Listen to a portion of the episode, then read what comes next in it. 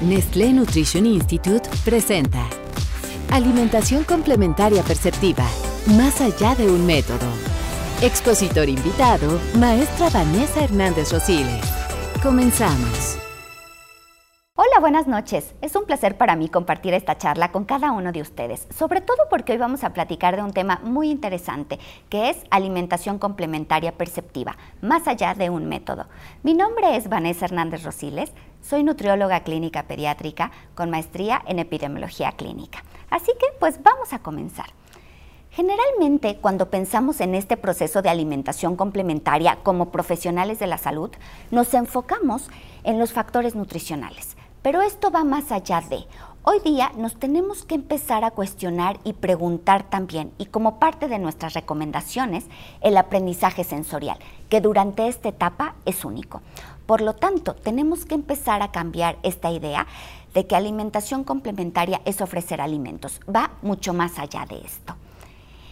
Y generalmente, cuando llegan a nuestro consultorio los pacientes, ¿qué es lo que hacemos? Ofrecemos guía de qué alimentos ofrecer, cuándo es el momento oportuno, pero nos quedamos algunas veces cortos o la atención es limitada en cuanto al comportamiento de alimentación. Es decir, hoy día tenemos que enseñarle a los padres a leer e interpretar estas señales de hambre y saciedad que nos están enviando nuestros bebés, este lenguaje verbal y no verbal también, las preferencias, los rechazos, que lo pongo un poco entrecomillado, que es lo que vamos a ir aprendiendo durante esta charla. Indudablemente, cuando pensamos en la conducta alimentaria que van a tener nuestros hijos, por supuesto que influyen varios aspectos. Las creencias de nosotros como padres, cuidadores, la condición social, las costumbres locales, prácticas propias de alimentación. Pero hoy día también tenemos que empezar a pensar en la parte del ambiente. Como objetivos de alimentación complementario, este, esta como profesionales de la salud y estos objetivos los conocemos. Consumo de alimentos saludables, por supuesto, pero hoy día tenemos que empezar a cambiar, como yo les decía en las diapositivas anteriores. Nos tenemos que empezar a preguntar como un objetivo y cuestionar y responder también este desarrollo de comportamientos parentales perceptivos. Es decir, no nada más empezar a pensar en el niño como tal, es nosotros como papás, como profesionales de la salud, qué herramientas, qué recomendaciones le tengo que dar a los padres y yo misma como mamá, qué tengo que poner eh, en actividad para empezar a cambiar este ambiente de nuestros hijos. La alimentación complementaria, por supuesto, como ya comenté en diapositivas anteriores, no solamente es qué se come, va más allá, es decir, nos tenemos que responder otro tipo de interrogantes. ¿Dónde se come? ¿Cuándo se come? cómo se come y sobre todo quién está alimentando al niño. Y no nada más es quién, es la forma en la que como papá, mamá o cuidador voy alimentando a mi bebé. Por supuesto, la evidencia que nos dice que el desarrollo de las habilidades de autorregulación indudablemente van a estar influenciadas por nosotros como padres, ¿de acuerdo? Por lo tanto, una vez más, nosotros tenemos que ir cambiando el ambiente para ir creando un ambiente correcto y agradable para el niño, no cambiar al niño. Pero para empezar a comprender este proceso de alimentación complementaria como un aprendizaje sensorial que es único, tenemos que comenzar conociendo el desarrollo de los sabores. ¿Cuándo comienza? Al nacimiento, vamos a verlo, vamos a ver que es desde antes, pero indudablemente hay una preferencia innata cuando se nace por lo dulce y un rechazo por lo amargo. Sin embargo, ojo, esto es importante, no nos tenemos que quedar con este concepto de que siempre entonces a los bebés les van a gustar más los alimentos dulces. ¿Por qué? Porque esta conducta es completamente modificable. Ellos van a aprender a asociar los alimentos, sí, por el sabor, pero más que todo por el tono que yo como mamá, papá o cuidador tenga. Si yo tengo un tono positivo, entonces mi bebé va a reaccionar de forma positiva. Si yo tengo un tono negativo, entonces vamos a ver que va a haber rechazo de su parte. Y también va a depender de las interacciones sociales durante la alimentación y esto nos va a marcar o va a afectar de forma futura en los gustos y rechazos de ciertos alimentos. Pero si nosotros nos preguntamos desde cuándo comienza esta experiencia o este estímulo a los sabores, la respuesta es, la primera experiencia es en el útero, a través del líquido amniótico. Por supuesto, una vez ya que tenemos al bebé, va a depender de la forma en la que esté alimentado. Es decir, va a ser diferente aquel bebé que está alimentado únicamente con lactancia materna, porque entonces va a tener o va a estar em, integrado de cierta manera a diferentes sabores. Y versus aquellos bebés que son alimentados con fórmula en los cuales el sabor pues de cierta manera va a ser más monótono. Sin embargo, toda esta experiencia, estímulos de sabores y aprendizaje va a continuar en la parte del proceso de alimentación complementaria y también cuando se llega al fin de esta, que es eh, el objetivo integrarlo a la alimentación familiar. Les quiero mostrar aquí en esta diapositiva, por ejemplo, vamos a ver eh, aquellos lactantes que son amamantados, que indudablemente, como lo mencioné, parecen tener una ventaja sobre aquellos bebés que están alimentados con fórmula. ¿Por qué? Porque en los primeros hay una exposición a sabores que es mucho más variable. Y se vio que aquellos que son alimentados con leche materna, cuando se exponen a los sabores, tienen mayor probabilidad de sonreír con este sabor umami. Y aquellos lactantes que fueron alimentados con fórmulas extensamente hidrolizadas, que ya sabemos que entre mayor hidrólisis el sabor cambia, Y se vuelve un poquito, por llamarlo de cierta manera, desagradable, ¿sí? tienen mayor aceptación a los sabores amargos, ácidos y umamis y menores expresiones faciales de disgusto al comer cereales amargos y también con este sabor que conocemos como umami.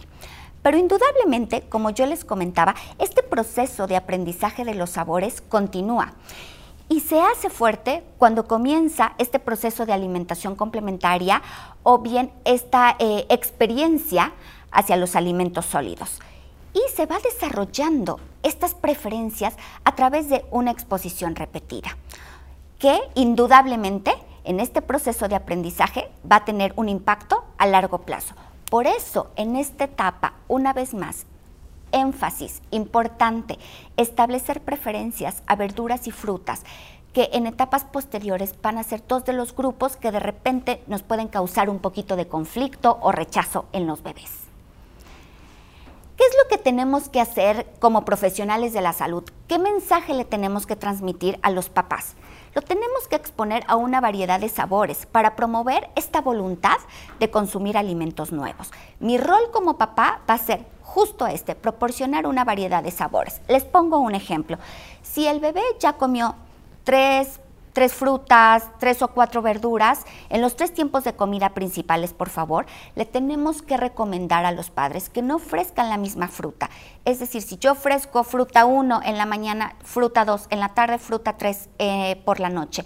¿Para qué? Para que el bebé tenga mayor variedad y exposiciones también repetidas. Junto con esta introducción de alimentos sólidos, la textura, al igual que el sabor, debe considerarse como un aspecto sensorial, es decir, van de la mano. No nada más es el sabor, también es la textura. Y los bebés, como comenté, van aumentando esta aceptación del alimento después de esta experiencia repetida, que más adelante vamos a ver a qué le llamamos experiencia repetida. Y yo les quiero mostrar aquí este video porque muchas veces tenemos este concepto erróneo o que incluso transmitimos también a los papás, que primero ofrezcan verduras y después frutas, o que cuando comiencen a alimentar ofrezcan primero todas las verduras y después las frutas por el tipo de sabor, porque entonces el bebé puede hacer gesticulaciones negativas o rechazar. Y entonces les quiero mostrar aquí este video que tengo, en el cual voy a ofrecer mango de temporada, que es muy dulce, y después voy a ofrecer espinaca, que es un sabor amargo que les cuesta trabajo, y vamos a ver la expresión facial. Mango, primera cucharada, está muy animado. Vean, nos está mandando señales de hambre. Segunda cucharada, vemos aquí espinaca y se siente muy animado. ¿Sí? Incluso sonríe. Entonces, ¿por qué? Porque vamos a ver que esto depende de mí como papá, como cuidador, crear el ambiente para que el bebé se sienta completamente cómodo y no tanto es el alimento como tal. Indudablemente el comportamiento de los bebés es completamente diferente. Yo a un bebé le puedo ofrecer el mismo alimento y el bebé comportarse completamente diferente. ¿De acuerdo? Por lo tanto, cada bebé es único, cada bebé lleva su ritmo. Y este es un mensaje que tenemos que transmitir a los papás, que no quieran eh, comparar a sus bebés con un bebé igual de tal edad ya come mucho, eh, muchos alimentos, a mi bebé no le gustan ciertos alimentos o rechaza. Cada bebé es único, cada bebé lleva su ritmo. Por lo tanto, no reaccionan de la misma manera a los alimentos nuevos. Algunos bebés van a requerir mayor exposición para lograr aceptación. Nuestro rol como papás y lo que les tenemos que decir a nuestros papás como profesionales de la salud es ofrecer alimentos indudablemente que sean apropiados, un entorno agradable, que ahorita vamos a ver más adelante qué significa esto de entorno agradable y estrategias, por supuesto, también adecuadas. Si yo me quedo, por ejemplo, aquí con la foto del segundo bebé, podemos interpretar y decir, tiene una cara negativa, no, seguramente no le gustó ese alimento. O bien el bebé puede llorar o de repente tirar la comida, eh, darnos eh, un, alto con, con la misma mano. Entonces el papá o mamá o cuidador, ¿qué interpretan? No, ese, ese alimento no le gustó y entonces ¿qué hago? no lo vuelvo a ofrecer. Y no, es animarlos. No tanto es que no le haya gustado, es que no estoy creando el ambiente correcto para que para que él acepte este alimento, no le estoy mandando estas señales de lenguaje verbal y no verbal, ¿de acuerdo? Que más adelante lo vamos a ir viendo. Pero antes de comenzar y entrar de lleno en qué significa esta palabra o este concepto de alimentación complementaria perceptiva, quiero hacer un espacio. Cuidado, Prácticas tradicionales de alimentación, que a veces no son las correctas, incluyen ofrecer comida en momentos en los cuales no se tienen que ofrecer. Por ejemplo, escuchas al bebé llorar y entonces la mamá o papá o cuidador tiene hambre y ofrecemos comida cuando el bebé puede llorar por muchas otras razones. Alimentar al bebé de forma frecuente porque hay comida o porque tuvo una, una comida anterior eh, mala o regular, también no es lo adecuado. O bien, una vez más, si la comida anterior no fue adecuada o la ingesta fue muy baja, entonces en la siguiente yo quiero ofrecer porciones muy grandes y entonces comienzo a presionar, a forzar y comienzo a tener actitudes que son completamente negativas. Y esto, en lugar de crear empatía con el bebé, lo único que voy a ocasionar es un ambiente que no es agradable y que el bebé comience, ahora sí, a rechazar los alimentos. Pero nos tenemos que preguntar, ¿realmente el método, el enfoque es importante? ¿Existe un método o un enfoque que sea mejor que otro? Vamos a comenzar definiendo un poquito de esto y lo vamos a descubrir a través de la charla. Los métodos, alimentación exclusiva con cuchara. Aquí, por ejemplo, en la primera foto. Autoalimentación, segunda foto, entonces yo siento a mi bebé y pongo alimentos, claro, que sean correctos para él, adecuados para la edad, en el trozo también y textura correcta. Tercero, puedo poner trozos para que el bebé se autoalimente y también puedo utilizar cuchara de forma ocasional. Entonces realmente hay un método tradicional, varios enfoques, ¿sí? que, que están modificados, pero específicamente vamos a ver que estos, por llamarlo de alguna manera, son los métodos o los enfoques a los cuales nos vamos a, enfrentar. Método con cuchara o método tradicional. Tradicionalmente, una vez más, es el método más utilizado. ¿Qué es lo que pasa en esto? Y ustedes como profesionales ya lo conocen. Hay una introducción gradual de texturas simples a texturas más complejas. Primero purés y después poco a poco vamos progresando esta textura alimentos grumosos, después sólidos y el adulto los alimenta básicamente con cuchara. Tenemos este enfoque que conocemos como BLW o Baby Led Winning que es un enfoque de destete dirigido por el bebé. Omite la alimentación con cuchara, omite también la parte de los purés. ¿Y qué pasa? Le permite al bebé seleccionar y alimentarse por sí mismo en lugar de ser un receptor pasivo, a diferencia de un método tradicional, que más adelante vamos a ver que puedes utilizar un método tradicional completamente activo.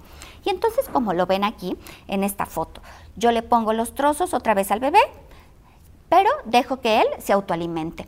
Indudablemente este enfoque de BLW es un enfoque alternativo que está ganando la atención tanto de padres como de los investigadores y, de papás porque de repente se ha puesto, me atrevo a decir, muy de moda.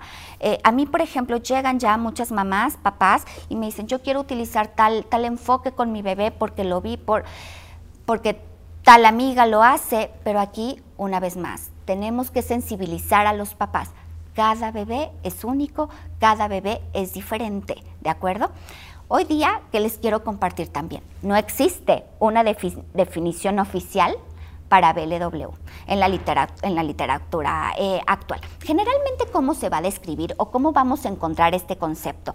BLW se describe como alimentación sí con cuchara menos del 10% del tiempo. El resto dejo al bebé que se autoalimente. O también algunas veces se describe como un BLW laxo, en el cual hay más del 10% y entonces de cierta manera puedo utilizar eh, de forma más repetida la cuchara.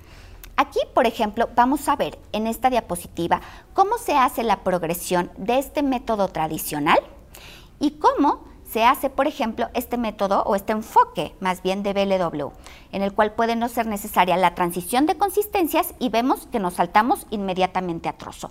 Pero aquí, ojo, no es ofrecer cualquier trozo. El trozo tiene que ser seguro, adecuado, correcto para el niño. Indudablemente con este método de BLW, como profesionales de la salud, salían varias inquietudes. ¿sí? Nos preocupaban varios factores. Uno, deficiencia de hierro, de zinc. Es decir, si se utilizaba este método de BLW, a lo mejor los niños se nos quedaban cortos en este tipo de nutrimentos que son muy importantes para neurodesarrollo.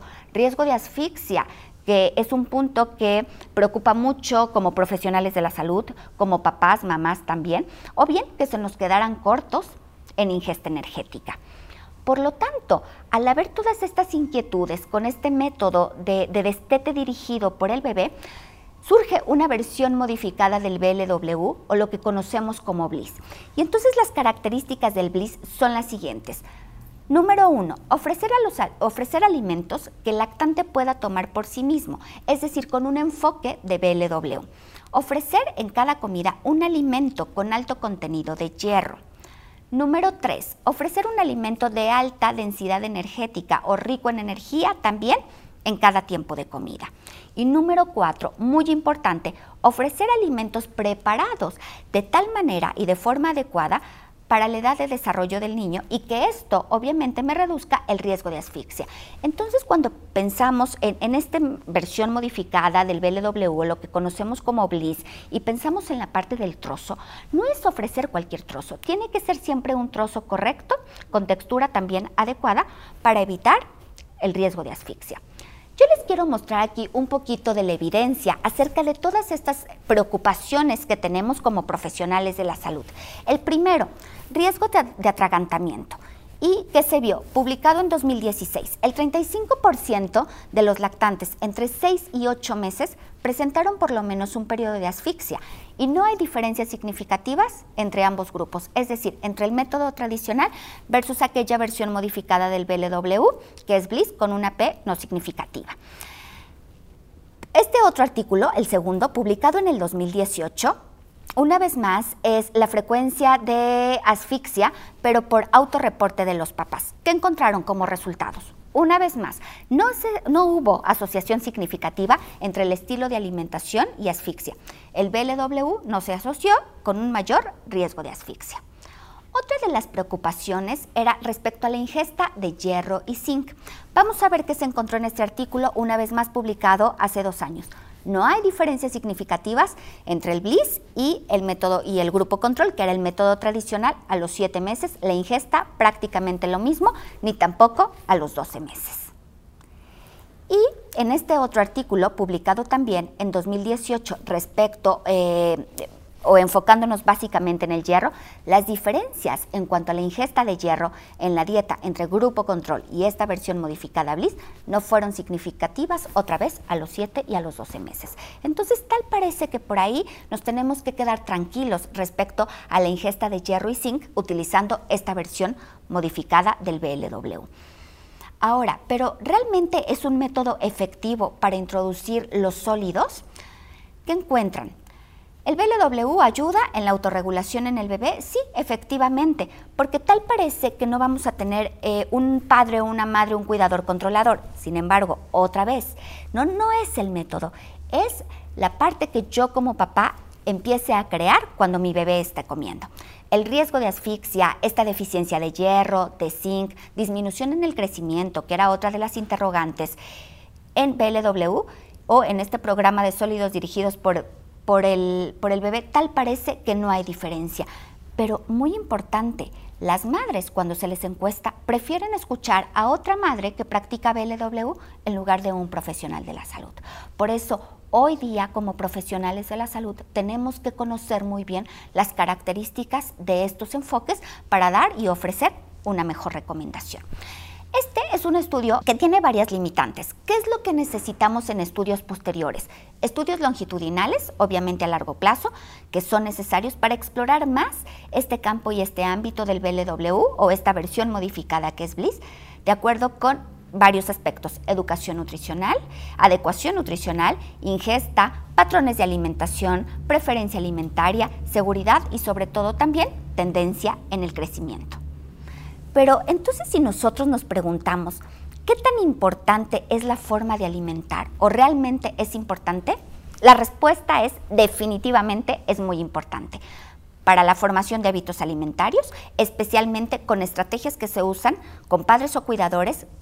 ¿Cuál es el objetivo? Estimular la alimentación. Por supuesto, la familia juega un papel decisivo en cómo el niño aprenderá a alimentarse. Yo puedo tener un método con cuchara o tradicional completamente pasivo. O puedo ser una mamá que ofrece un método tradicional con cuchara y ser una mamá completamente activa y ofrecer una alimentación completamente dinámica. Por lo tanto, combinación, cuchara por parte de un adulto, autoalimentación, lo podemos utilizar, por supuesto, en diferentes ocasiones y en el contexto en el cual la familia se encuentre y sobre todo que el cuidador se sienta eh, muy confiado de que lo está haciendo de forma correcta. Y también, obviamente, esta combinación puede ser el resultado de múltiples necesidades familiares, como que cuando eh, cuidan al niño varios cuidadores, cuando, por ejemplo, eh, va a la guardería y entonces nos tenemos que asegurar que el niño reciba todos los grupos de alimentos, que esta alimentación sea variada y que sea completa. Entonces yo puedo utilizar, ¿sí? Eh, autoalimentación, puedo utilizar trozo, puedo utilizar cuchara, dependiendo del ambiente en el, en el, cual me encuentre, pero creando también un ambiente completamente agradable, que eso hoy día es lo más importante. Pero más allá del método, ¿qué tenemos que hacer? Una alimentación complementaria perceptiva, que es el tema sí que nos atañe a esta charla. Pero, ¿de dónde viene o de dónde nace esta alimentación perceptiva? Parte de la base de una alimentación que conocemos, o de una crianza, perdón, más bien, que conocemos como crianza consciente, crianza positiva. Esta es la base para que, para que yo pueda escalar al segundo paso y realizar una alimentación perceptiva. Yo no puedo realizar una alimentación perceptiva si no estoy haciendo una crianza consciente, positiva y respetuosa con mi hijo. Pero ¿qué es este término de, alimentación perceptiva o por qué es tan importante? Indudablemente cuando pensamos en este concepto de alimentación perceptiva es que hay, tiene que haber una interacción recíproca eh, entre niño y cuidador tengo que ser yo como mamá, papá o cuidador, estar muy sensible y muy atento a las señales de hambre y saciedad, estableciendo siempre una comunicación positiva con mi bebé con lenguaje verbal y no verbal, porque muchas veces puedo no hablar y entonces puedo mandar señales negativas. Entonces, lenguaje verbal y no verbal. Y una alimentación indudablemente que va a promover la atención y el interés de los niños en la alimentación. Estas son las características de este concepto de alimentación perceptiva. Pero si ustedes me preguntan, ¿por qué es importante ponerla en práctica? ¿Por qué no me quedo yo como una mamá pasiva en el cual alimento al bebé me resulta más rápido? ¿Por qué, ¿Por qué tengo que hacer esto? ¿Por qué es importante utilizar un estilo perceptivo?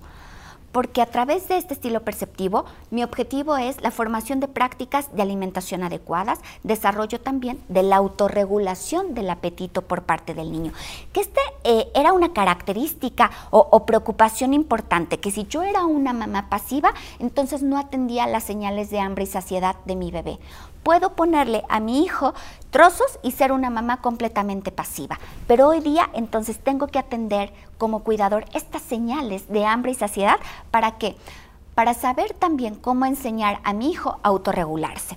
Por lo tanto, esto nos va a llevar a una progresión exitosa hacia una alimentación independiente con prácticas de alimentación correctas, cuando se incluye también al proceso de alimentación familiar que aquí, cuidado, estas prácticas de la alimentación de la familia también tienen que ser correctas. ¿Cuáles son los principios de esta alimentación perceptiva? Ambiente agradable. Pero hemos repetido ambiente agradable. ¿Qué significa crear un ambiente agradable? No distractores, sentado por favor cómodo y de frente al bebé. Yo no lo siento aquí a mi lado, atrás de mí. Yo lo siento frente a mí para que para hacer contacto visual y que él siempre me esté observando. Alimentos adecuados, ya dijimos, para la edad y el desarrollo del bebé. Un horario predecible también, por favor, en el cual eh, seamos ya cuando iniciamos este proceso de alimentación complementaria cuidadores estructurados, cuidadores disciplinados y no como, bueno, es bebé, hoy no importa, dale más leche y ya no le dimos de comer. Tenemos que ser, por favor, muy disciplinados y estructurados animar a comer, pero sin forzar, por favor. ¿Puede haber rechazo? Indudablemente, y es algo que les tenemos que decir a los papás. Tu bebé va a hacer diferentes gesticulaciones, pero mucho va a ser de tú como mamá, papá o cuidador, cómo lo interpretes. Entonces, ¿puede haber rechazo? Por supuesto, y esto es completamente normal. ¿Qué es lo que tenemos que hacer? Animar a nuestro bebé y experimentar también, por supuesto, con diferentes texturas. Es un periodo de aprendizaje, indudablemente.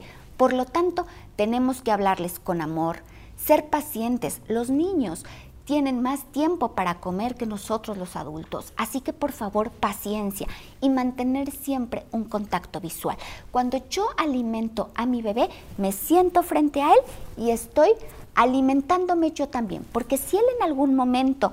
Eh, siente eh, algún tipo de rechazo, si él me ve a mí, entonces se va a animar y lo que va a hacer es imitarme tengo que tener un tono de voz agradable, en el cual también mi lenguaje no verbal sea relajado, sea confiado de que lo estoy haciendo muy bien. Responder también, otro principio muy importante, a las necesidades, ¿sí? Que el niño me esté enviando, que más adelante vamos a ver cómo voy a interpretar también estas señales de hambre y saciedad. Alimentar otra vez directamente para responder justo a estas señales. Yo aquí les quiero mostrar eh, con esta tabla algunos ejemplos de señales de hambre y saciedad. Por ejemplo, un par de ejemplos de señales de hambre entre 6 y 8 meses. Se queja, llora, se inclina hacia la cuchara, levanta las manos, busca alcanzar la comida, intenta alimentarse. A 8 o 12 meses eh, de repente se queja llora, ya es capaz de tomar la cuchara, nos comienza a señalar la comida. Vean cómo se levanta, se emociona porque está observando la comida, me está mandando señales de hambre y está viendo ¿sí? dónde está la comida, la está buscando. Y las señales de saciedad, en promedio 6-8 meses, evita la cuchara, mueve la cabeza de un lado a otro, puede tener una pequeña arcada, se distrae fácilmente, es decir, pierde el interés total por la comida, la puede escupir incluso. A los 8 o 12 meses, estas señales, pues evidentemente van evolucionando. ¿Cuáles son? Un ejemplo, disminuye el ritmo con el que se alimenta, lo hace más lento, más despacio, está volteando a todos lados, menos hacia la comida, aprieta los labios, empuja la comida, puede ser alguna trompetilla, incluso también desde los 6 meses, se distrae otra vez fácilmente. Vamos a ver aquí, por ejemplo, eh, estas señales de saciedad. Está distraído, ya no le interesa, llora, nos hace, no, se empuja hacia atrás. No significa que el bebé tenga que presentar todas estas señales de hambre o todas estas señales de saciedad. O bien, que de repente yo intente, sí, con el trozo, la primera cucharada y pueda hacer alguna trompetilla. Y no puedo pensar, claro, no, es señal de saciedad. No, voy empezando. Y lo que tengo que hacer aquí entonces es cambiar mi lenguaje, ofrecerle la comida, que la pueda tocar, que la pueda explorar y comenzar a animarlo para que también justo esto se anime y comience a comer. Algunos errores frecuentes. Vean, por ejemplo, podemos ver esta imagen y entonces ofrezco cucharada y lo primero que hace es poner la mano. Hay una negativa a comer como una señal de falta de apetito. Y entonces, como yo les decía, es la primera cucharada. Y si yo me quedo pensando que esta es una negativa, entonces digo, ya no quiere comer. Bueno, entonces no quiero comer, levanto y puedo ofrecer leche. Y no, ¿qué es lo que me está transmitiendo él? Una señal de autonomía. Es decir, en esta primera imagen yo tengo una mamá pasiva en la cual se pone frente a él, le pone la cuchara y entonces yo espero que el niño abra la boca y no lo estoy dejando explorar. Así yo ofrezca una papilla, un grumo. Yo tengo que dejar que el niño explore. Por favor, súper importante, la parte de exploración, de conocer los alimentos. ¿Cómo? Con todos los sentidos. Olerlo, desde que yo le empiezo a hablar también, que ya es la hora de comer, que vamos a disfrutar este momento y también, por favor, el tacto. Entonces, realmente lo que me está transmitiendo no es una, no es una negativa, es una señal de autonomía que es importante respetar. Es decir, mamá, quiero tocar los alimentos. Si yo me quedo con esta negativa a comer, entonces como mamá o cuidador, ¿qué es lo que hago? Empieza a cambiar mi lenguaje corporal, no verbal, me empiezo a frustrar, ¿sí? me empiezo a estresar, que no quiero comer, y entonces le estoy transmitiendo esto y se pierde totalmente la atención. Y se pierde totalmente también la atención a las señales de hambre y saciedad. Los cuidadores, ¿qué es lo que pasa? Muchas veces o a menudo atribuyen problemas de alimentación al bebé. Es decir, yo digo, no, es que el bebé es el que no quiere comer. Y entonces vean, yo le puse, le cambio, le cambio la cuchara y pongo un trozo y entonces él lo que quería era tocar, tener una alimentación completamente activa. Es decir, me estaba mandando esta señal de autonomía de, mamá, quiero tocar. No quiero, sí quiero que me ayudes, pero quiero yo también explorar mis alimentos. Y entonces, cuando yo veo en la primera foto de no quiso, yo digo, e inmediatamente voy etiquetando al niño. No, es que el niño no quiere comer. No, ¿qué es lo que tenemos que hacer? ¿Cambiar el comportamiento de los niños? Claro, pero yo como cuidador tengo que alterarles este contexto de forma positiva, en lugar de intentar cambiar al niño directamente o empezar a utilizar maniobras que son completamente erróneas, es decir, tocar la cara, empezar a meter la cucharada de forma forzada. No, lo que tengo que hacer entonces es cambiar mi tono de voz, ser una madre, un padre o un cuidador completamente activos e involucrados en la alimentación de nuestros hijos y dejar por favor que explore el alimento. Y entonces esto se vuelve en una situación completamente positiva y activa. Les quiero mostrar estos conceptos bidireccionales de, la doctora Mauret. Vean, el bebé me muestra señales de hambre y saciedad. Después, ¿qué es lo que hace la mamá? Muestra el alimento, por supuesto. Después, en la tercera, el bebé abre la boca. ¿Yo qué hago? Como madre, ofrezco el bocado y después el bebé se queja. ¿Sí? Veamos. Ofrezco bocado y no lo quiere no quiere. No estoy siendo un cuidador activo, estoy siendo una madre completamente pasiva en la alimentación de mi hijo. Y entonces vamos a ver, la madre ofrece el bocado, el bebé se queja, no lo quiso, pero entonces, ¿qué es lo que tengo que hacer?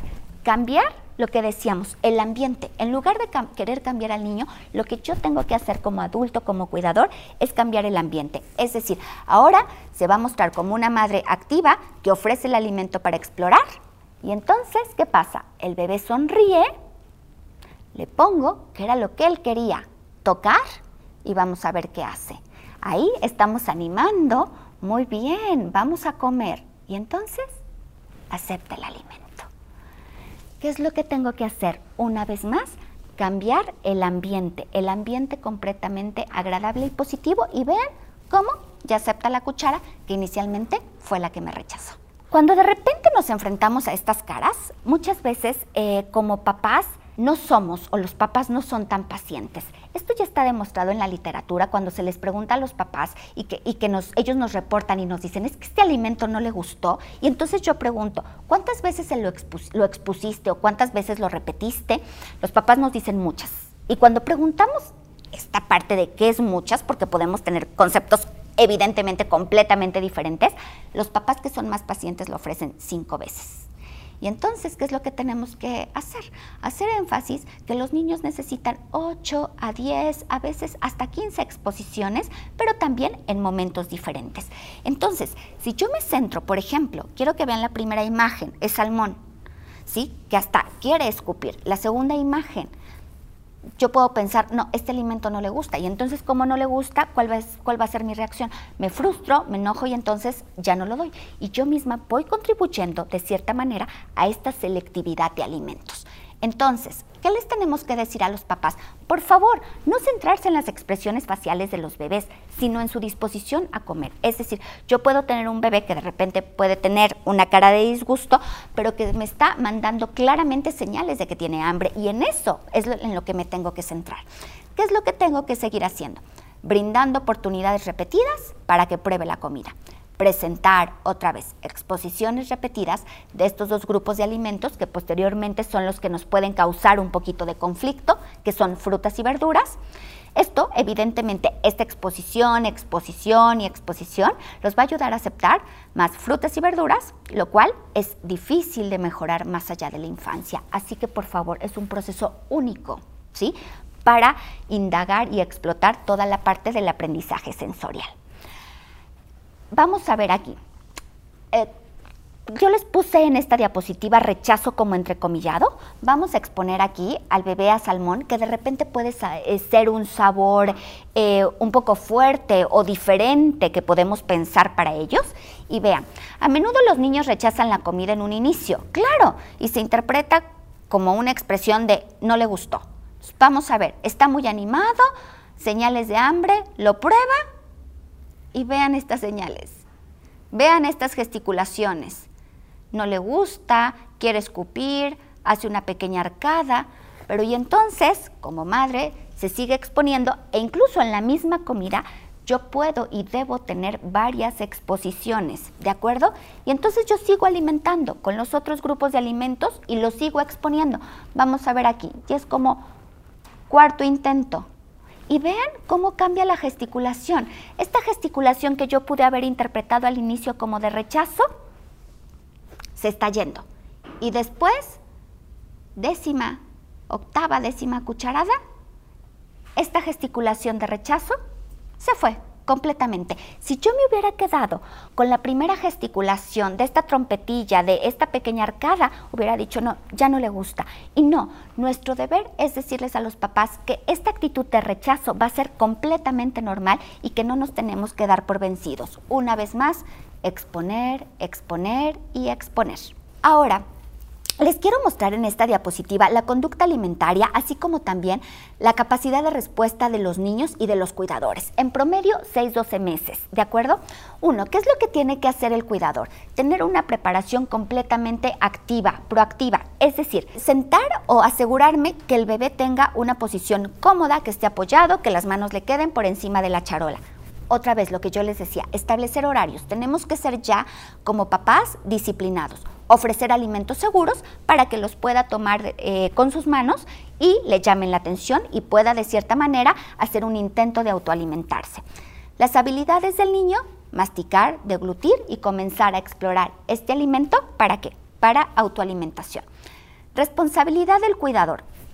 Yo estar muy sensibilizado a estas señales de hambre y saciedad, Aumentar, por supuesto, la variedad, aumentar la textura, aumentar los sabores. Los niños también aprenden a comer por, por colores. Entonces también tengo que mostrarles en una comida cuando ya eh, así lo amerita y cuando ya ha probado varios grupos, tiene que ser muy colorido.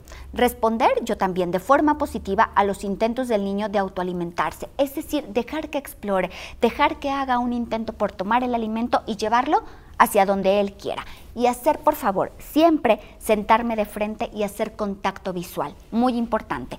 ¿Qué es lo que el niño va a aprender? Alimentarse por sí mismo, experimentar diferentes sabores, diferentes texturas y aprende que comer es completamente divertido, que eso es lo que queremos, un ambiente agradable y que no lo sufra. Pero ahora, ¿cómo voy a poner en práctica esta parte o cómo voy a crear esta parte del ambiente agradable, porque como papás podemos tener diferentes estilos de alimentación con nuestros hijos, indudablemente, y existen cuatro estilos parentales de alimentación. Uno, autoritario, es decir, los papás tienen las reglas estrictas y hay poca receptividad. Yo digo cuándo se alimenta, con qué se alimenta, cómo se alimenta. Y puedo ser un cuidador completamente pasivo. Aquellos eh, papás o cuidadores no involucrados que son los padres que hacen pocas demandas, las comidas son desorganizadas, no hay estructuras. O padres permisivos. ¿Qué, ¿Qué, significa este estilo parental permisivo? Los padres con pocas reglas, los niños pueden comer lo que ellos deseen, en donde quieran, cuando quieran. Hoy día, ¿qué es lo que tenemos que hacer? ¿Qué estilo parental tenemos que adoptar? Y enseñarles también a nuestros papás ¿Qué estilo parental están teniendo? ¿Para qué? Para modificar y llevarlos al estilo parental correcto, que es un estilo autoritativo o democrático. Los padres comunicamos pautas, reglas claras, sí, pongo reglas, pero siempre soy muy amable. y brindo apoyo, brindo elogio, es decir, animo a comer siempre. Y como tal, siempre soy un rol modelador. Por favor, importantísimo. Les quiero mostrar este artículo publicado en este año acerca de las percepciones maternas de hambre y saciedad. El objetivo era este, justamente comprender y comparar estas percepciones y señales de ingesta en BLW y el método tradicional.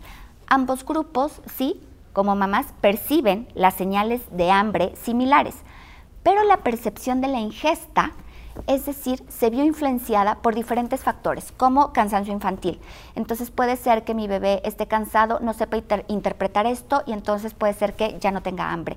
Y también mi preocupación como madre porque mi hijo esté comiendo en exceso o de forma deficiente. Entonces, por eso también es importante utilizar esta parte de alimentación perceptiva y enseñar a los padres a identificar estas señales de hambre y saciedad para mantenerlos tranquilos. Porque una de las preguntas típicas que nos realizan, que me realizan a mí, seguramente a ustedes también es, pero a mí dime cuánto, cuánto tiene que comer. Y entonces si yo le digo tres cucharadas y el niño a las dos cucharadas me manda una señal de saciedad, no, la mamá se lo va a dar, le va a dar esta tercera cucharada. Y entonces ya me estoy convirtiendo en un estilo parental controlador. Ojo, muy importante, enseñarles a los papás a descifrar estas señales de hambre y saciedad. Por lo tanto, esta capacidad de respuesta de las madres en este artículo a estas señales de hambre y saciedad se ha relacionado con el desarrollo también de sobrepeso eh, infantil. Entonces, por favor, siempre muy sensibilizados. Este otro artículo publicado el año pasado tenía por objetivo examinar la relación entre las prácticas de alimentación de los cuidadores en los niños desde el nacimiento y los llevaron hasta los 24 meses con el incremento de peso. Evidencia moderada, resultados. Sugiere que proporcionar una orientación de alimentación perceptiva para enseñar a las madres a reconocer y responder, reconocer por favor y responder adecuadamente a estas señales de hambre y saciedad puede conducir a un aumento de peso normal o un estado de peso normal en niños menores o igual a dos años en comparación con aquellos niños cuyas madres no reciben una guía de alimentación perceptiva. Vean la importancia porque al final del día esto es lo que queremos, combatir estos extremos de malnutrición, sobrepeso, obesidad o bien desnutrición. Entonces, una vez más, enseñarles a las mamás señales de hambre y saciedad y cómo interpretar. Pero si nosotros nos preguntamos, ¿por qué es tan importante hacerlo bien desde un inicio? Porque los primeros dos años de vida se adoptan prácticas establecidas en el entorno y conductas de los cuidadores que además van a constituir los patrones a futuro. Es decir, los patrones que tenemos ahorita nosotros como adultos son los patrones que tuvimos de los cero a los dos años. Importantísimo, es muy importante. Experiencia sensorial y aprendizaje sensorial único durante esta etapa. Por lo tanto, los niños con experiencias mayores de sabores y de texturas durante todo este proceso de alimentación complementaria aceptan más las texturas complejas y presentan una alimentación, por supuesto, más variada, que es otro de nuestros objetivos. Pero si nosotros entonces a lo largo de esta charla ya hemos platicado la importancia, ¿cuáles son los beneficios como tal de esta alimentación perceptiva? Uno, Atención de los niños a estas señales internas de hambre y saciedad, que ya lo hemos repetido a lo largo de esta charla. ¿Para qué? Para que el bebé coma de forma competente y responsable. Y esto me va a impactar o el resultado va a ser un crecimiento correcto. Por lo tanto, tenemos que tener estrategias eficaces para promover una, una vez más estas conductas de alimentación correctas desde etapas tempranas, evitar estas consecuencias negativas y de por vida que se han asociado a problemas indudablemente de crecimiento, de alimentación y enfermedades también. ¿Cuál es el mensaje que nos tenemos que llevar a casa y que yo les quiero transmitir? Aquí tenemos dos roles. Las recomendaciones nutricionales, sí, para nosotros como profesionales de la salud, en respecto a alimentación complementaria, por favor, no enfocarnos nada más en la parte nutricional y de alimentación, sino enfocarnos en todo el contexto, en todo el ambiente, en toda la experiencia que implica comer. Y para los papás, hacerles énfasis que ellos ejercen un rol modelador fundamental como modelos parentales otra vez en la alimentación de sus hijos, proporcionan la dirección y la estructura, ¿sí? Ellos son los responsables también de generar esta eh, comunicación exitosa, esta interacción, esta alimentación activa también, que va a comprender y va a responder a las señales que nuestros hijos nos estén enviando. Por lo tanto, la alimentación complementaria tiene estos adjetivos calificativos, debe ser activa, independientemente de cómo yo desee alimentar a mi hijo. Tiene que ser interactiva también, tiene que ser positiva y tiene que ser completamente respetuosa. En realidad, ningún método o enfoque respetuoso con el bebé es mejor que otro. La filosofía, por favor, que debe estar detrás de cómo ofrecer los alimentos en este proceso de alimentación complementaria es indudablemente una alimentación perceptiva. Pues por aquí estoy viendo que me están enviando preguntas de la audiencia, entonces pues vamos de tiempo bien, me están diciendo, así que vamos a dar oportunidad para responder aquí. Se las voy a leer. La primera pregunta. ¿Es recomendable la suplementación alimenticia en los pequeños que inician con alimentación complementaria con el fin de prevenir o evitar cualquier deficiencia nutrimental? Esta es una pregunta muy frecuente y típica. Aquí y la respuesta siempre es la misma. Tenemos que individualizar. No es lo mismo aquel niño que llega eh, a ser ya o en etapa de realizar una alimentación complementaria con un peso correcto, completamente eutrófico, versus aquel niño que llega a lo mejor con algún grado de desnutrición.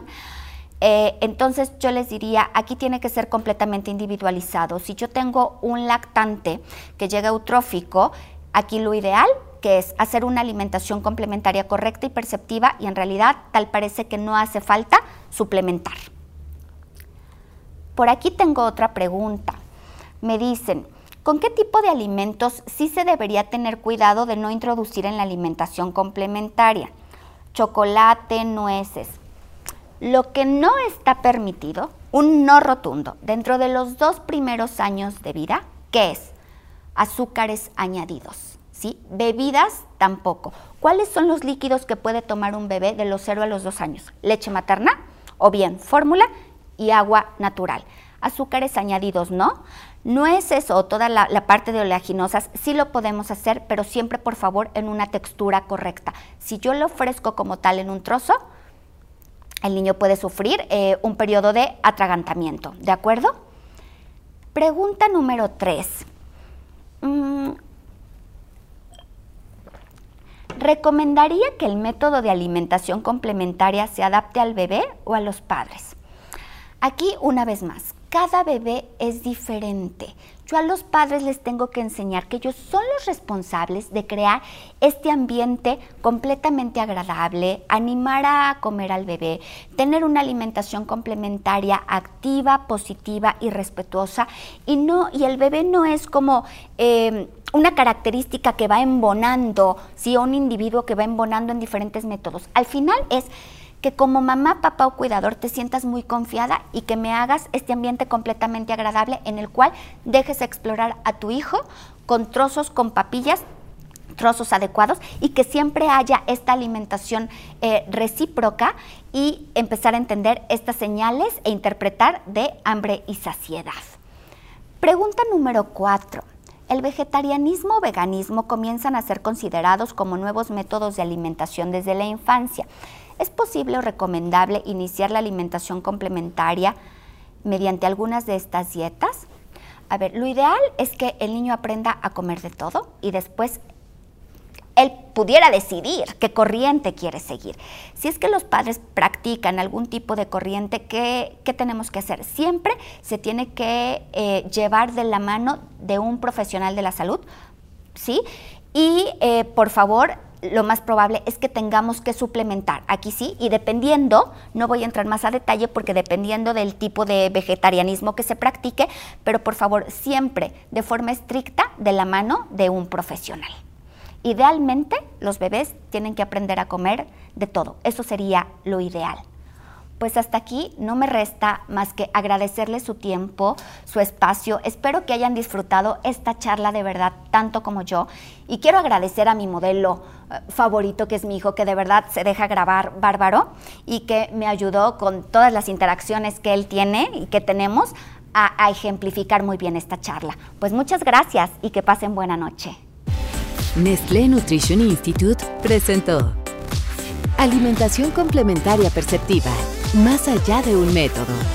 Para disfrutar más contenidos, regístrese en nnilatam.org.